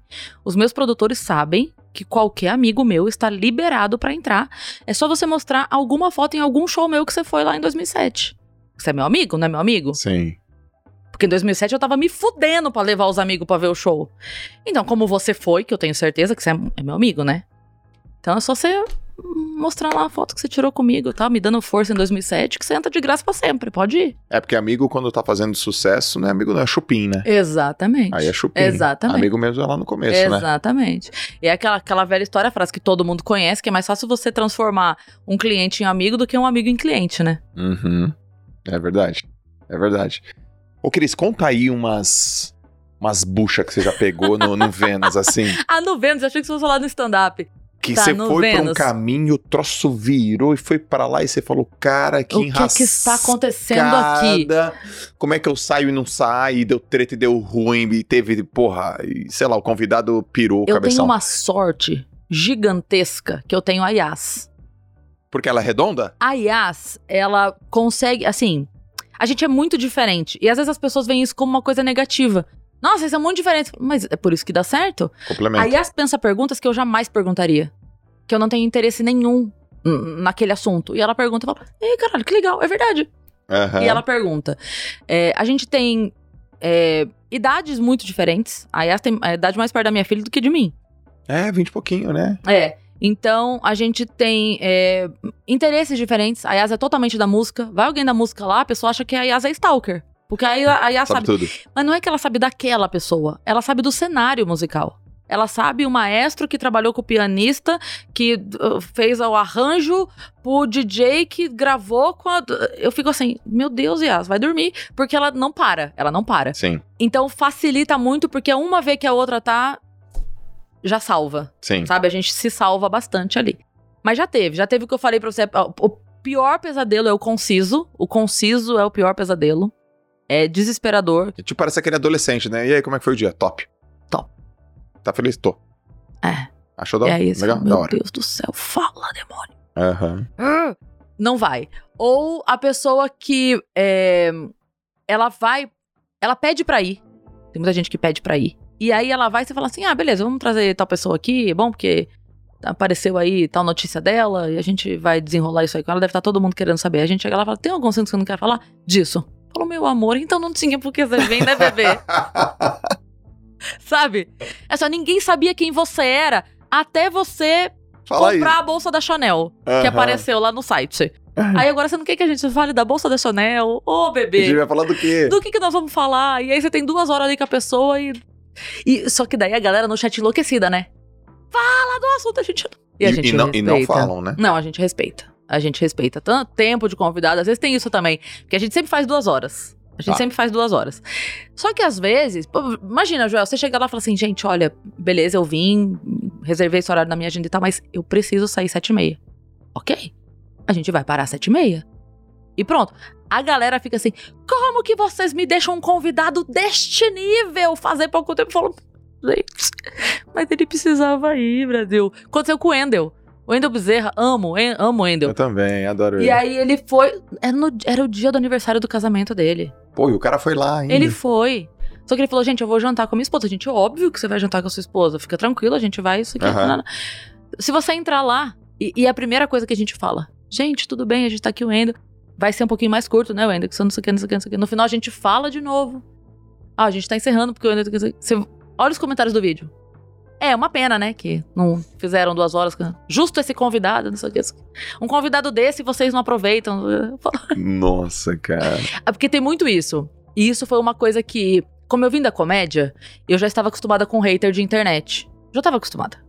Cara, não. co- Como é que você se acostuma com isso? Ó, eu, eu tenho um amigo que ele foi. Porque assim, ano passado. Foi ano passado ou ano retrasado? Agora eu já não lembro, né? Eu, eu recebi. Eu raramente tenho um hater. Mas quando tem, eu paro pra pensar muito. Eu, eu fico triste, eu falo, cara, por que, que esse cara tá falando isso? Por que, que essa moça tá falando isso? Onde foi que eu vacilei? Eu errei em algum lugar? Eu fico reflexivo, cara. Eu, eu sinto um negócio. Eu falo, pô, talvez tenha uma lição aqui pra mim, tal, tal, tal. E acho que tem uns dois anos que, que eu tava. Eu tava em Santos, morava em Santos, e tinha acontecido alguma coisa que eu tava reflexivo, tipo, uma semana. Aí, cara, o prefeito da minha cidade, que não é mais prefeito, ele ligou uma live. Cris, foi uma hora de hate. E ele, como se nada tivesse acontecendo. Não, beleza, porque aqui na cidade de Santos, assim, vocês fazem as coisas assim, porque a gente. É mentira que você tá fazendo. E falando, e falando, e falando. Depois eu mandei uma mensagem pra ele. Eu falei, cara, você me deu uma aula de hate. Porque eu achava que eu sabia lidar com hate. Você que sabe. Eu quero te fazer essa pergunta. Como é que você lida com um. No caso dele, ele falou, Joel, é, faz parte do meu negócio, da minha vida inteira.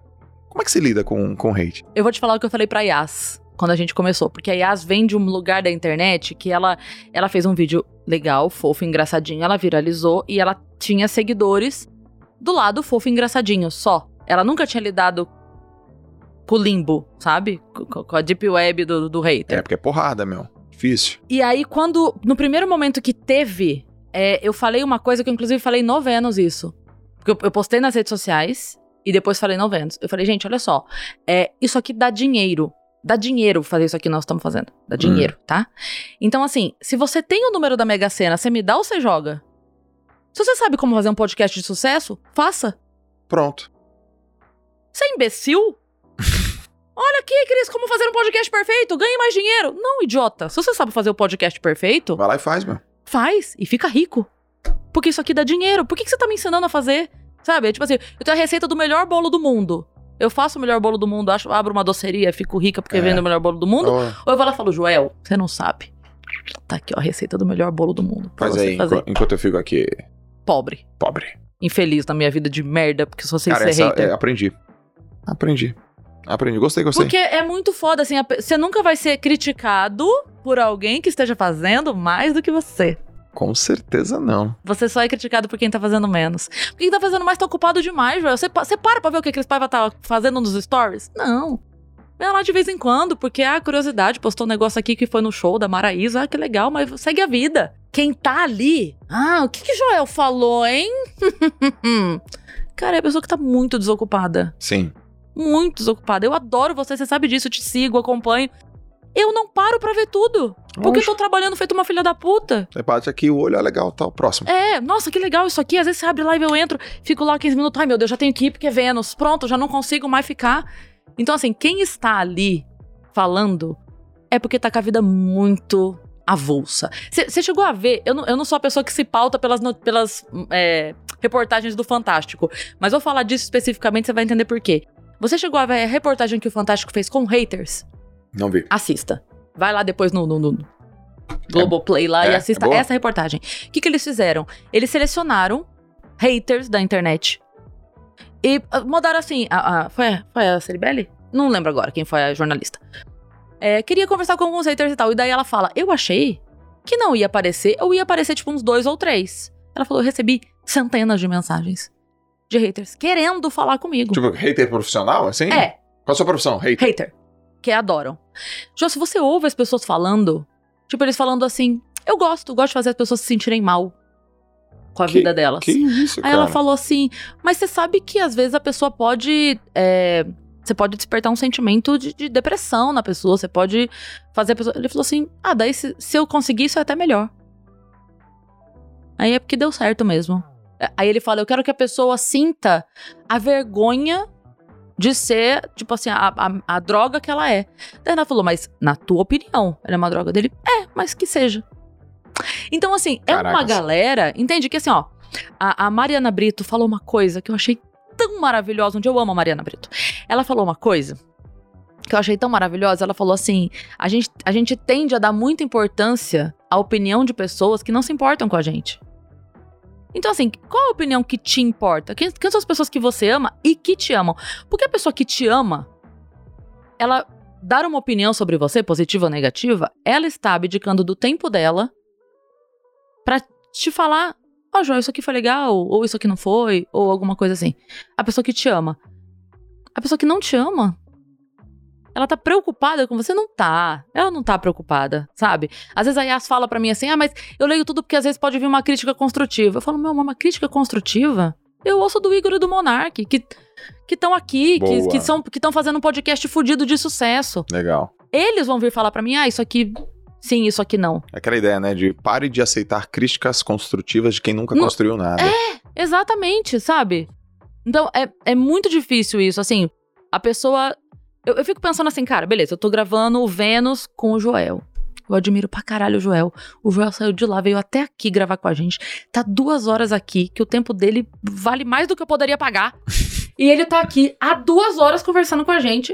E o Zé da Couve tá no chat achando que tem alguma coisa mais interessante pra falar, pra criticar ou pra falar alguma coisa. Falou, ô meu amor, então Vai arrumar um emprego, então. Vai É. fazer, sabe? Vai fazer mais do que ele fez e venha sentar aqui pra falar alguma coisa mais interessante do que ele tá falando. Porque eu não, eu não tenho muito paciência com isso. Não, eu não consigo, de verdade. Uma vez eu tava. Eu trabalhava numa produtora e a gente recebeu uma caixa de livros. Tipo, uma, uma editora mandou uma caixa de livros que eram lançamentos ou que eram não sei o quê. E aí distribuiu, né? Chega presente, ah, distribuiu, tá, não sei o quê. E eu fiquei com uns dois ou três e botei no carro. E tava indo, e na- naquele dia ou no dia seguinte, sei lá, fui jantar com um amigo, dei carona pra ele, ele entrou no carro falou: O que, que é isso aqui? Eu falei: Ah, uns livros que chegaram lá na produtora e tal, distribuíram. Aham. Ele falou: A sutil arte de ligar o foda-se. Você vai ler isso? Eu falei: Não, não, eu não comprei, eu ganhei lá na Aham. produtora e tal. Ele falou: Ah, bom, porque se tem uma pessoa que nasceu com o foda-se ligado, foi você. Então, uma pessoa que não precisa ler este livro Aham. é você, porque você já nasceu com o foda-se ligado. E sempre foi assim. Desde sempre. É difícil pra mim entender o contrário. Eu tive que trabalhar em mim a capacidade de ser empática pra perceber que tem pessoas que se importam bastante com a opinião alheia. Porque eu, de fato, não me importo.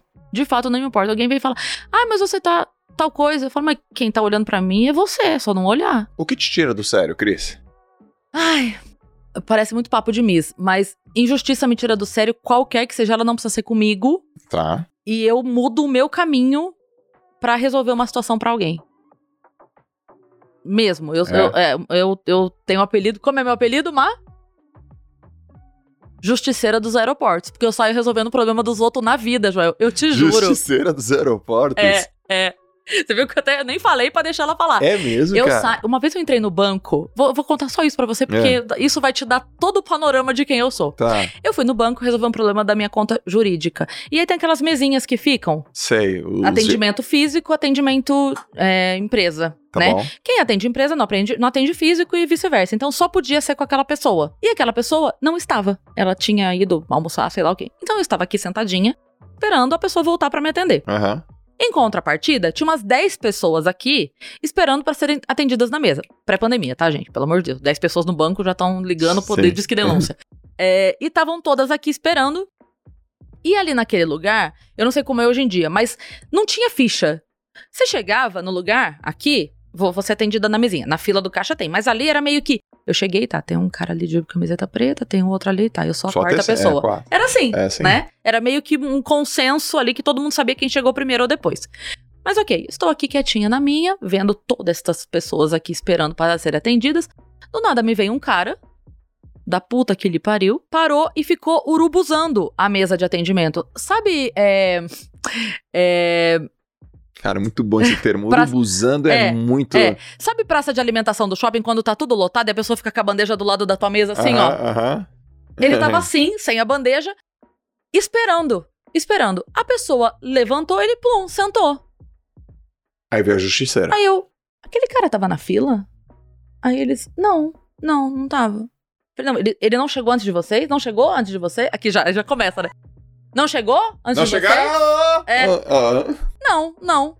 Aí eu, ah, aí eu fui até lá. Aí eu fui até lá. Eu falei, escuta, esse cara não tava esperando, não. Daí ela, ah, mas eu, tá tudo bem, eu vou só atender. Eu falei, não, não, não, você não tá entendendo. Tem 10 pessoas ali que estão esperando, estão aguardando pra ser atendidas. Ele não estava. Sim. Ah, não, porque não sei o quê. Aí eu, tá bom. Saquei o celular, câmera frontal. Meu nome é Cristiane, eu tô aqui no banco tal, da rua tal, não sei o que, não sei o que. Eu tô aqui com a funcionária tal, na cara da menina, assim, ó. Este cara acabou de furar a fila daquelas 10 pessoas. Ele tava na frente de vocês, gente. Aí, tô... porque daí a galera, né? Não! Eu falei, então, ele não estava na frente dessas pessoas e a funcionária do banco que deveria organizar o atendimento está, na verdade, tumultuando porque ele não está. Assim, voltei e sentei. Aí o cara levanta da cadeira, sai.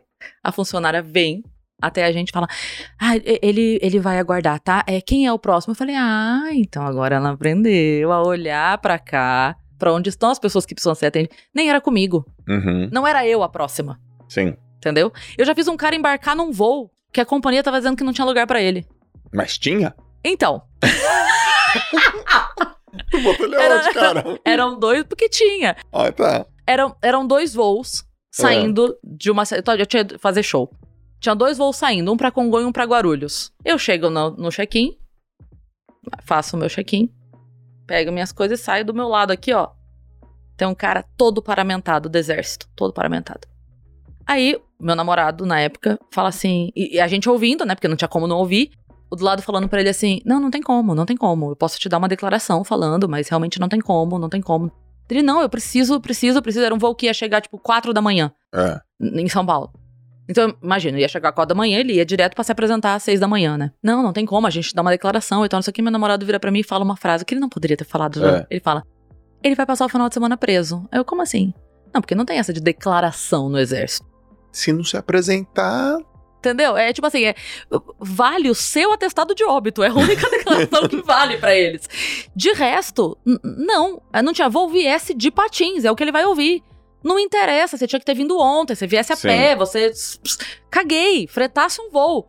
Não me interessa, você tinha que estar aqui, ele vai passar o final de semana preso. Falei, peraí, esse cara vai passar o final de semana preso. Porque deu uma zica lá de, de- de- no outro voo e eles. O quê? É. Falei, mas não vai mesmo. Aí eu esperei o cara sair do balcão, fui lá, chamei ele de canto. Falei, olha, já aconteceu isso comigo. Você vai falar isso, isso, isso, isso. Tem a regra tal, tal, tal, não sei o que, do, do- da lei do, que, que regulamenta, nananana. Você vai pedir um assento do- baseado nisso, nisso, nisso, nisso, nisso, nisso, nisso. Passei tudo pro cara. Falei, ó, decora esse número aqui, que é esse número do. Aí o cara voltou, eu fiquei, beleza. O cara voltou, eu fui pra sala de embarque, daí a pouco eu vejo o cara entrando. O cara foi, entrou, embarcou no voo, falei... A justiceira dos aeroportos.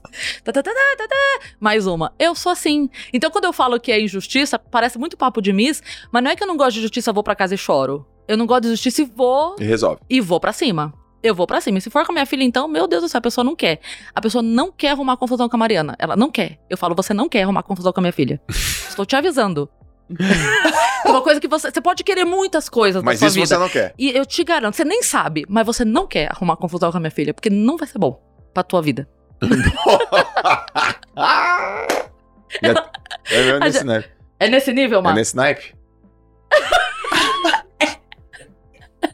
Você não quer. É que eu, eu gosto, eu falo que eu gosto do meu nome porque ele me dá a possibilidade de ser fofo ou não quando eu quero, entendeu? Hum. Eu gosto que quem é? É a Cris. Oi, Cris. Não. É a Cristiane. Manda chamar, é a Cristiane que tá falando. Muda, a pessoa já tá falando com outro ser humano em três segundos. É outro ser humano que tá falando. Caraca. Bom, isso, então- isso te tira do sério. Me tira do O sério. que, que, o que que esquenta teu coração? Que deixa você fofa?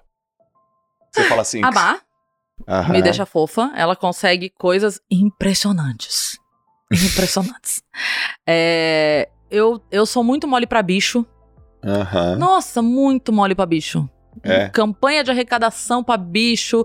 Tem ONG de bicho que eu ajudo. Eu sou, sou mole pra cachorro, então, meu Jesus amado. Sim. Mole, mole, mole pra bicho. E eu sou. Eu sou mole pra amigo precisando de alguma coisa. Sabe? Se eu, eu tô, posso estar num corre absurdo, se o amigo me ligar e falar, Cris, furou o pneu. Tá bom, tô indo. Ah, que legal. Eu vou. Eu sou mole pra essas coisas, assim. Sabe? Mas eu não, eu não sou muito de ficar triste, Joel, você acredita? Cara, eu não consigo imaginar você triste. Não consigo. Eu, eu fico muito, muito feliz ou puta. Puta, eu consigo imaginar. Nossa, puta é fácil, né, Mar? Vou de zero, eu vou de 0 a 100 e de 100 a 0, muito rápido. é, é uma Ferrari com um freio muito bom. Sou eu. Caraca. você curte ler? Gosto de ler. Qual foi o último livro que você leu? Mas, então, aí que tá. Eu gosto de ler, não tenho tido tempo agora, nessa loucura que tá a minha vida. Mas eu gosto de ler e eu tenho um problema com leitura igual eu tenho com série. Eu não consigo largar. Como assim? Eu, se eu não ver o fim, eu não paro. É igual caixa de bis. Tipo, você pega um livro e Eu não consigo. vai até. Eu não consigo.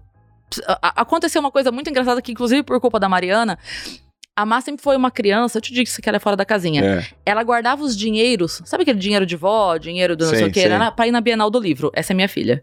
Caraca. E ir na Bienal comprar livros de psicologia. E aí, uma vez ela chegou, falou: Mãe, tava todo mundo falando desse livro aqui na Bienal e tal, parece que é um livro legal, e me trouxe.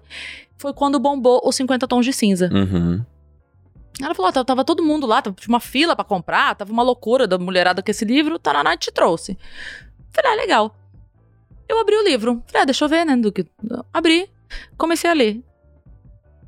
O sol nasceu, chegou a hora do almoço. E você lá E eu envolvidona. Aí eu terminei de ler. Falei: Terminei de ler. Ah, só que ela falou: Ah, mas tem o segundo. Nossa. Dois dias depois, Joel, eu virei outra noite. Porque Virou? eu queria a continuação da história. Eu não consigo parar a história. Sim. Outro dia eu comecei a ver uma série, como aquela menina na França, lá, Pa- Paris? Emily in Paris. Cheguei do show, por que, que eu faço isso comigo? Cheguei do show, falei, ah, vou só fazer um negocinho aqui pra dormir. Que a adrenalina do show, a gente chega em casa aqui, né? Aham. Só pra dar uma. Aí liguei lá e tal, sentei. Seis horas da manhã, tô eu lá vendo a Emily in Paris. E eu falando, Emily, pelo amor de Deus, sai daí, eu preciso dormir. Eu não Mas, porra, mas consigo. as séries são desenhadas pra fazer isso com a É, gente. né? É viciante. Eu, eu já não percebi assisto. que assim, pra você parar, você tem que parar no meio do episódio. Porque no meio do episódio, o problema do episódio anterior você resolveu. E não tem um novo problema. E não tem o novo, porque o, o, o problema do novo episódio vai dar aquela hora do tipo assim: entrei na minha casa, peguei meu namorado com outra, pá! Você corta. Aí você vê o próximo episódio. Cara, minha esposa um dia falou assim: Amor, vamos ver Peak Blinders? Eu olhei. Mas nem a pau, velho. Vai acabar Não, minha nem vida. a pau, nem a pau. Nove episódios, 55 minutos cada episódio. Eu nem começo, Cris. Eu nem começo. Eu tenho certeza que eu nem começo, mas eu vi uma última série que eu, eu, eu sabia que eu não ia querer ver, mas eu, eu dei o play. É uma série da Netflix de um negão que foi preso injustiçadamente e aí ele se torna advogado no meio da cadeia, ele vai liberando os caras. Eu esqueci o do- nome da série. Não, é um negão. Aí depois você acha. Cara, 11, capi 11 episódios, eu não aguentava mais, cara. E eu fui até o fim, cara. A gente vai. Não vai? A única série que eu parei e não voltei foi The Walking Dead, porque eu me decepcionei com um, um momento da série. Já não é spoiler mais, tem cinco anos que aconteceu isso. Você já assistiu alguma coisa? Cara, Sabe alguma coisa do Walking Dead? Negan? sei nada. É um zumbi. é, os caras são tudo morto, vindo atrás São dos zumbis, vivos. são zumbis e a galera vivendo no mundo sem regras. A galera fala, é uma série de zumbi. Não é uma série de zumbi. Tem zumbi. Mas a grande questão do Walking Dead é a, você imaginar uma sociedade onde não tem lei mais, não tem lei. Então, assim, quem é você quando você não é proibido de fazer nada? Entendi. Essa é a grande questão deles. As pessoas acham que isso é liberdade, mas isso não é liberdade, né? Exatamente. Então, assim, é, é- é- a série, na verdade, é sobre isso. Sobre grupos que tentam continuar vivendo politicamente correto, sabe? Uma sociedade, com respeito, com nananana. E o cara que. E a galera que tá com foda-se, porque, cara, agora. Se eu te matar, te prender, te roubar, te estuprar, te fazer o que eu Não quiser, paga nada. não pega nada, porque que- que- acabou, acabou, acabou a sociedade. Então, é, é meio que essa. E aí, o que acontece? Essa galera aqui que é do bem, tá puta com o cara do mal. Com, né? São dois grupinhos que a gente acompanha na série. Porque ele matou o cara lá. Enfim, fez um monte de merda com, com esse grupinho do bem. E aí o grupinho do bem começa a querer pegar o cara do mal, só que ele é do mal. Então ele sempre. Ele sempre tá em vantagem, porque ele não tem escrúpulos, ele é do mal. Sim. Só que daí eles fazem uma armadilha, é aí que isso que eu tô falando. Isso foi lá na temporada 4, 5, sei lá. Tamo na 9. Eles armam um- um- uma armadilha pro cara, pegam, aí o Rick tá putaço com ele. Putaço, tipo assim, matou meu amigo, estuprou a menina, fez não sei o que, roubou, bababá, bababá, babá. Putaço, putaço, putaço. Ele chega, ele consegue chegar na frente do Negan. Ele tá com a arma apontada pro Negan dele e fala: Eu não vou fazer isso porque eu não sou igual a você. E vai embora. Falei, ah, não, não, não. Aí, aí pra mim parou. Aí tu vai te fuder. Que é... Deixa que eu mato então. Daqui pra mim que eu mato.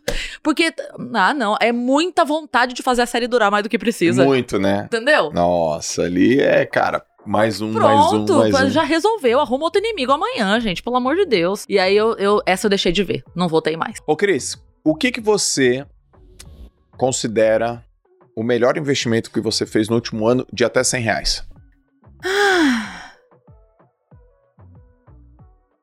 o que que foi, Má? De até 100 reais? O melhor investimento? De até 100 reais. Melhor investimento. Tá, já sei. Eu comprei é, um, uma fronha fofinha, que ela não é só fronha, ela é meio que um porta-travesseiro. Ah, Que ela, ela, ela não é só o tecido, ela tem meio que uma almofadinha por dentro, assim. Então ela, ela é uma fronha fofinha e eu gosto muito dela. Por quê? Não sei, eu, eu gosto do momento de descansar. É tão raro eu poder descansar, sabe? E aí foi um conforto que eu me dei naquele último do Ah. dia, assim, que dá aquela relaxada e eu descanso. Eu gosto muito do meu sofá, mas daí seria mais do que 100, mais do que 100. Então eu não poderia falar do sofá, mas eu gosto muito do meu sofá. Meu momento em casa é chegar e fazer assim, ah, Sofazão. sofazão. Eu- às vezes eu nem ligo a TV. Às vezes eu deito, vejo alguma coisa no celular, jogo um joguinho. Eu tenho um board game que eu gosto muito, que eu tenho a versão dele no celular, porque eu gosto demais desse jogo e as pessoas não têm muita paciência pra jogar ele sempre. Eu quero jogar ele sempre. então eu baixei ele no celular porque daí eu não irrito as pessoas que gostam de jogar comigo. Minha mãe ama jogar board game. E aí eu não irrito ela, porque daí eu- eu- o meu eu jogo sozinha. Bom, então o, o- em até 100 reais foi um, Um jogo de cama. uma, é, uma fronhazinha. É. E qual foi o último o hábito que você implementou na tua vida nos últimos dois anos e que te deu um baita de um resultado? Olha a tua vida dois anos pra trás, Aham. você fala, putz, eu não fazia isso e eu faço e puta, muita coisa melhorou, assim. parar de falar de política. Tem aproximadamente dois anos que eu fiz isso e a minha vida mudou completamente. Fala mais. Eu brigava muito na internet, sabe? Eu achava que a gente podia mudar as coisas. Eu acreditava nisso de verdade. Eu, eu demorei pra desacreditar.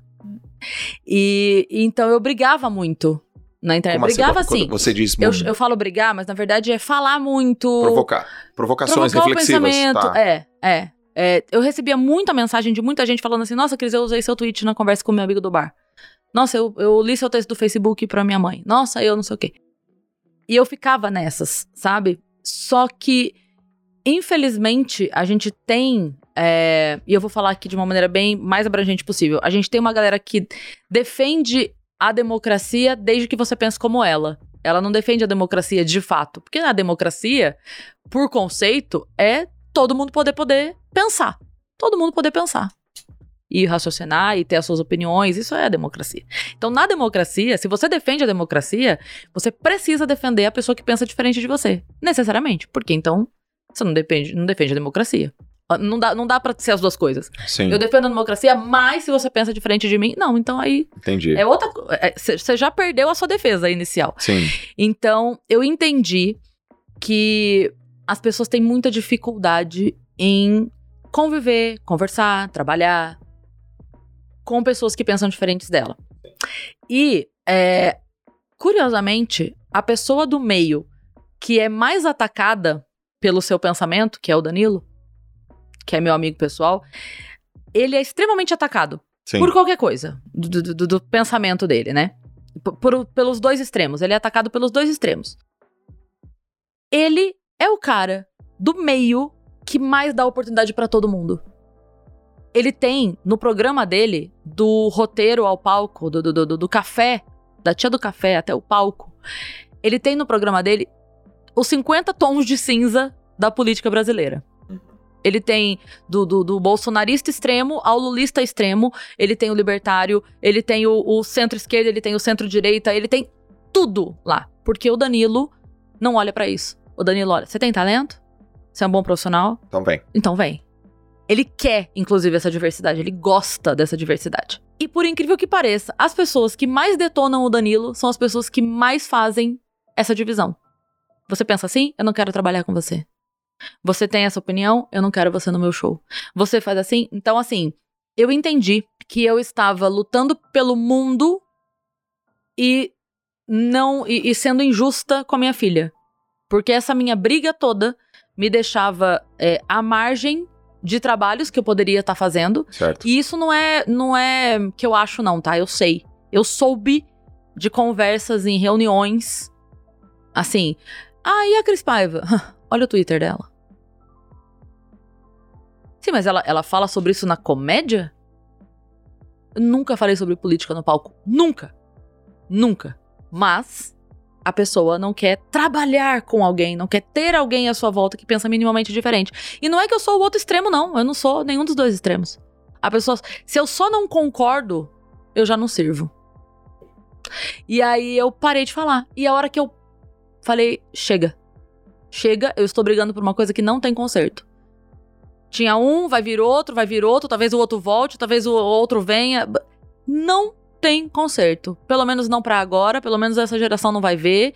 E eu estou deixando de criar uma vida melhor pra minha filha. Uhum.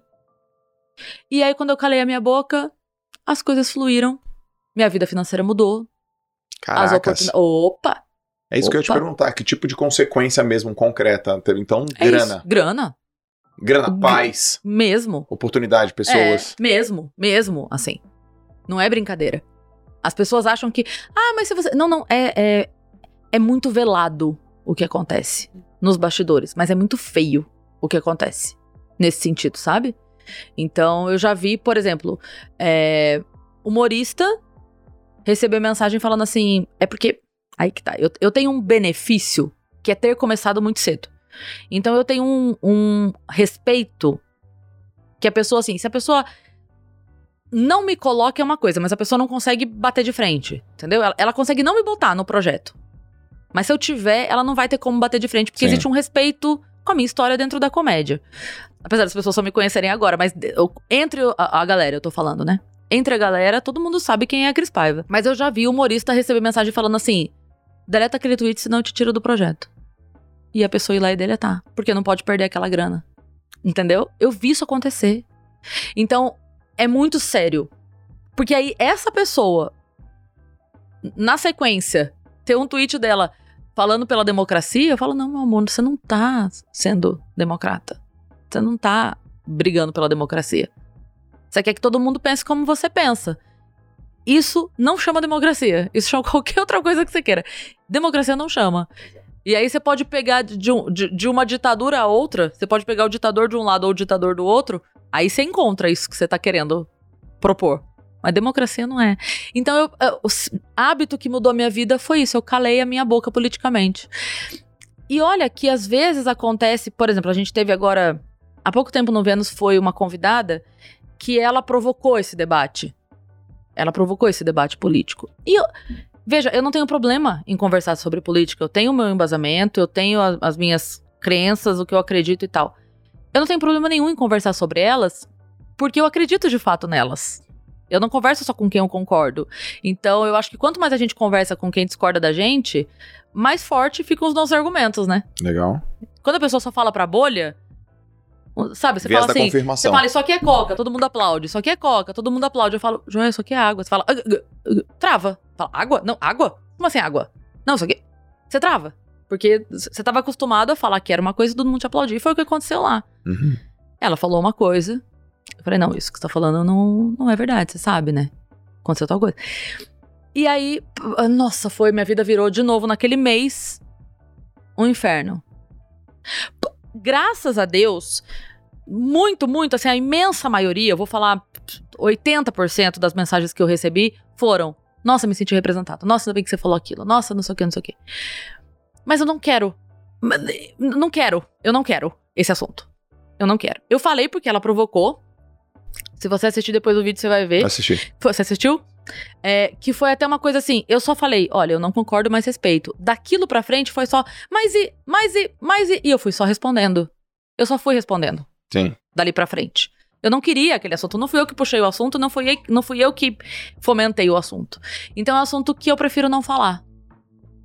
Não por conversar. Entre amigos, adoro.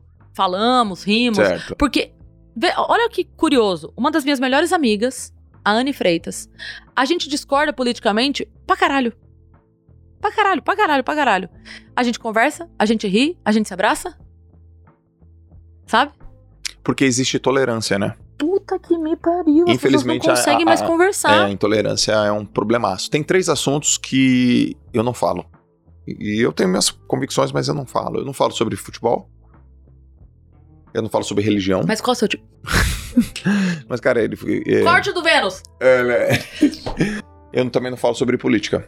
Porque eu sei que o Brasil tem uma intolerância É. absurda pra esses assuntos. E, putz, é, ah, o Joel torce pra aquele time, então não gosto mais É. dele. Ah, o Joel é, votou naquele cara, então. Não gosto mais dele. Não gosto mais dele. E é muito louco, uma coisa que eu sempre falo sobre a Anne. Especificamente, essa, a nossa relação é muito bonita. E eu falo assim, mas, mas como que vocês. Mas como que vocês conversam? Como que vocês convivem? Eu falo pelo simples fato de que a gente sabe que o nosso problema não é a outra. O meu problema não é a Anne. O problema da Anne não sou eu. A gente tem um problema. A gente pensa soluções diferentes pro mesmo problema. Legal. Ninguém quer a fome. É que ela quer resolver a fome de uma maneira e eu acredito que resolver a fome é de outra maneira. A gente briga na solução. Uhum. Ah, mas o meu problema não é a Anne. Eu não tenho nada contra a Anne, eu amo a Anne. A Anne me ama. Não tem pro... ah, ah, Entendeu? Uhum. Então as pessoas acabam brigando entre elas, tratando-se como problemas. Mas o meu problema não é a outra pessoa. Sim. Ela só pensa numa solução diferente. E aí o que, que a gente faz com isso? Porra. Somos adultos, então os adultos sentam, conversam e falam: Pô, Joel, você acha que o melhor é assim? Eu acho que o melhor é assim. Tá, duas coisas. Ou a gente tenta do seu jeito e depois tenta do meu, ou a gente vê o que nos nossos dois jeitos de pensar a solução pode se encontrar no meio do caminho pra gente fazer a solução que nós dois acreditamos ser melhor. Dá pra ir fazendo isso enquanto faz isso? Dá pra gente resolver o problema imediato, mas pensar a longo prazo, pra que o seu pro- sua solução imediata não precise ser imediata para sempre? Pronto, pronto, mas as pessoas não conseguem exatamente isso, conversar. E quem sai ganhando com isso? Quem precisa, quem quer sair ganhando com isso. Quem se alimenta disso. Quem se alimenta disso? É isso aí. Cris, quando você pensa em uma pessoa bem sucedida, Joel Jota. corte. Pa- Pareceu Marília Gabriela agora, né? Uma pessoa bem sucedida. Joel Jota. Já já. Por quê? Quando você pensa em uma pessoa bem sucedida, quem é que vem na sua cabeça? Hum. Cara, eu vou falar um cara que eu admiro muito, que eu sempre fui muito fã desde adolescente. E aí eu vou te explicar por que, que eu o admiro, tá? Porque a galera pensa que é só amorzinho de, de fã adolescente. Eu admiro muito o Celton Mello. Eu também. E aí eu vou te explicar por quê. Eu comecei a ser fã do Celton Mello, eu tinha 12 anos. Eu não entendia nem por que, que eu era fã dele. Na verdade, eu entendi, era só porque ele era bonito. Mas depois. mas depois, é, que a gente, a gente vai ficando adulto, né? Os conceitos também vão mudando. É, eu admiro o Celton por. Assim, ele teve muita sabedoria pra lidar com a carreira dele. Hum. Ele não pirou, ele não virou. Sabe, você não vê o Celton na Ilha de Caras. Nem Hum. tem mais, mas enfim, você entende? Uhum. Você não vê o Celton blogueirinho. Você não vê. É, e o Celton conseguiu uma coisa pra vida dele que é o que eu, que eu miro pra minha vida. Que é, ele chegou num ponto da carreira que ele só faz o que ele quer. Ele não parou de trabalhar. E ele é muito respeitado Muito. fazendo o que ele quer. Ele não se aposentou. Ele não parou de trabalhar. Ele tá lá, ele tá sempre fazendo alguma coisa. Sempre. Mas ele só faz, ele só aceita o convite do que ele quer. Então quando eu falo assim, ah, quero me aposentar, a pessoa fala, Cris, imagina. Eu falo, não, não, você não tá entendendo. É que o meu aposentar é diferente. Sim. Eu não tô querendo parar. O que eu tô querendo, assim, é a hora que uma pessoa me manda um convite de um show merda, eu poder falar, cara, eu não preciso fazer esse show. Certo. Eu não vou aceitar, porque eu não preciso. Eu posso, financeiramente, negar este show. Eu posso fazer só aquilo que eu gosto, com quem eu gosto. Quem é o elenco desse show? Ah, não, prefiro não. Legal. E nesse show, quero ir. E não tô, às vezes não é nem a grana, sabe? Não quero, quero viajar com quem? Com a Ana e com a Arin. É com elas que eu quero viajar fazer show. Sim. Então, se eu puder fazer o que eu quero, e é isso que eu admiro demais nele. Eu acho ele bem sucedido porque eu acredito, óbvio, que ele tem uma boa estabilidade financeira, é óbvio que sim. Sim. Mas o que ele conquistou é muito maior que isso. E o cara é multi, né? Multitalentoso. escreve, é. dirige, pô, teatral. É, e- dubla. Ele dublou o Cusco, afinal de contas, da nova Onda do Imperador, que é o melhor desenho de todos os tempos. Já assistiu a nova Onda do Imperador? Não, Faça isso por você. faça isso por mim. É mesmo? é, faça Qual isso que é o nome do desenho? A nova Onda do Imperador é o melhor desenho É. de verdade. Se você perguntar pro, pra todo mundo lá no Flow, todo mundo vai te responder isso. Mas é o melhor desenho de todos os tempos. Ele é um desenho adulto. Dá pra você assistir com criança, a criança vai se divertir, mas ele tem piadas adultas, não não fortes, não é isso que eu tô falando. Piadas Tá. pra adulto. O filme todo, você vai amar. É mesmo. Eu adoro esse desenho. Adoro esse desenho. Cris, você gostou do papo? Amei, não, não faz isso, tenho que ir embora. Caraca, ó.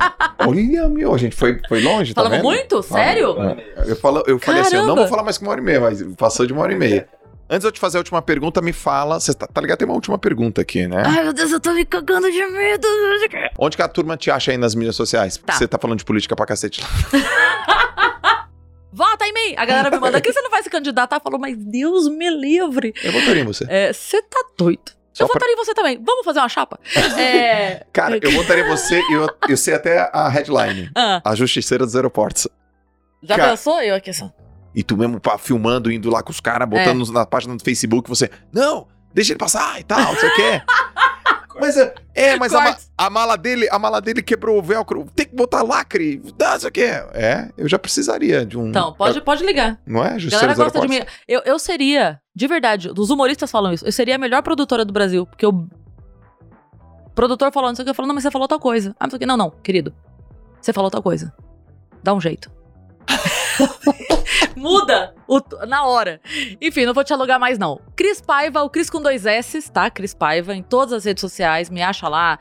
Tinder, é, é, Twitter, Instagram. No YouTube eu tô no Vênus Podcast, que inclusive em breve teremos Nossa, é Joel lá conversando com a gente. É. O Bruno vai voltar, que ele foi com a Malu, depois ele vai voltar sozinho, depois a Malu vai voltar também sozinha. E, hum, enfim, é isso. Me assistem. Me- gente, segue no Instagram. Segue. Me segue com o seu perfil, segue com o perfil da lojinha. Todo mundo tem uma lojinha hoje em dia. Todo mundo tem. Então, segue com o perfil da lojinha e segue com aquele perfil fake que você fez pra stalkear seu ex. Segue com esse perfil também, que a gente precisa de número, todo mundo tem também. Ah, mas segui, não gostei do conteúdo. Silencia, não dá um follow. As marcas gostam de número, ajuda a tia. Segue, fica lá o númerozinho, silencia, não vai receber mais nada, não te enche o saco. Muito bom. Excelente. Segue aí que vocês vão amar. Segue. Cris, é o seguinte: todo convidado que eu trago aqui, eu faço essa pergunta que vira um, um rabisco na parede. A pergunta é a seguinte: se você tivesse que dar uma mensagem para todo mundo no planeta Terra, vai chegar em todos os idiomas, em todas as plataformas, outdoor, telefone, TV, carta, vai chegar. Embaixo eu tivesse Cris, assim, ó, uma mensagem da Cris. Que mensagem seria essa? Como eu sou a rainha das frases, Uhum. eu vou dizer uma frase que eu li há mais de 20 anos, quando eu tava numa sala dos professores. Sabe a sala dos professores, assim? E tinha Sim. uma, um- uma folha, assim, com essa frase. Eu já procurei o autor, não acho. Essa frase tem na internet, eu não descobri o autor. E essa frase. eu vou botar na parede, vou escrever já.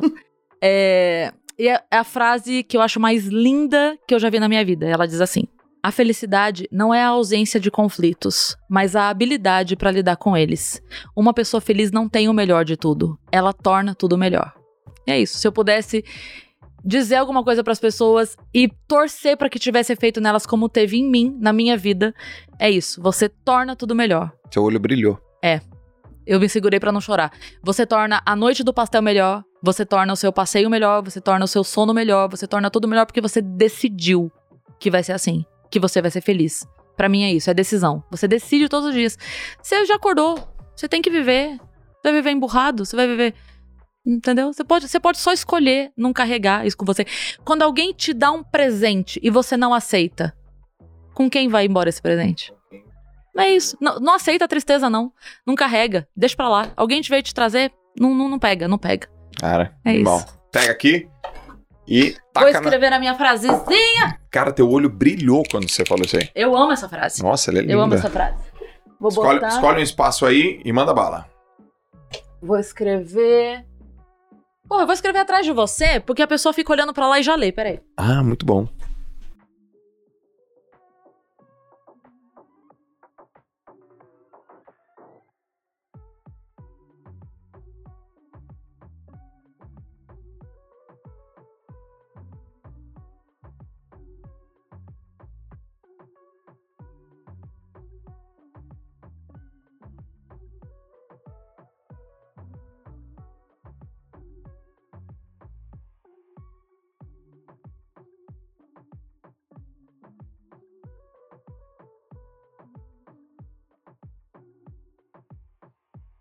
Letra de professor, hein? Já não tá ficando mais, que já a caneta tá falhando. A felicidade não é ausência de conflitos, mas habilidade para Lidar com eles. lidar com eles. Uma pessoa feliz. É que eu não tô. Uma pessoa feliz não tem o melhor de tudo. Ela torna tudo melhor. Caracas. Demais. Cris, obrigado. Obrigada a você. A gente termina assim, em pé, com o lado Trocado. invertido. É isso. Porque a gente é assim. É isso. Amei podcast. Olha aqui, ó. Um abraço lá. Siga a Cris e a gente se vê no JJ Podcast no próximo episódio. Galera, valeu! Abraço!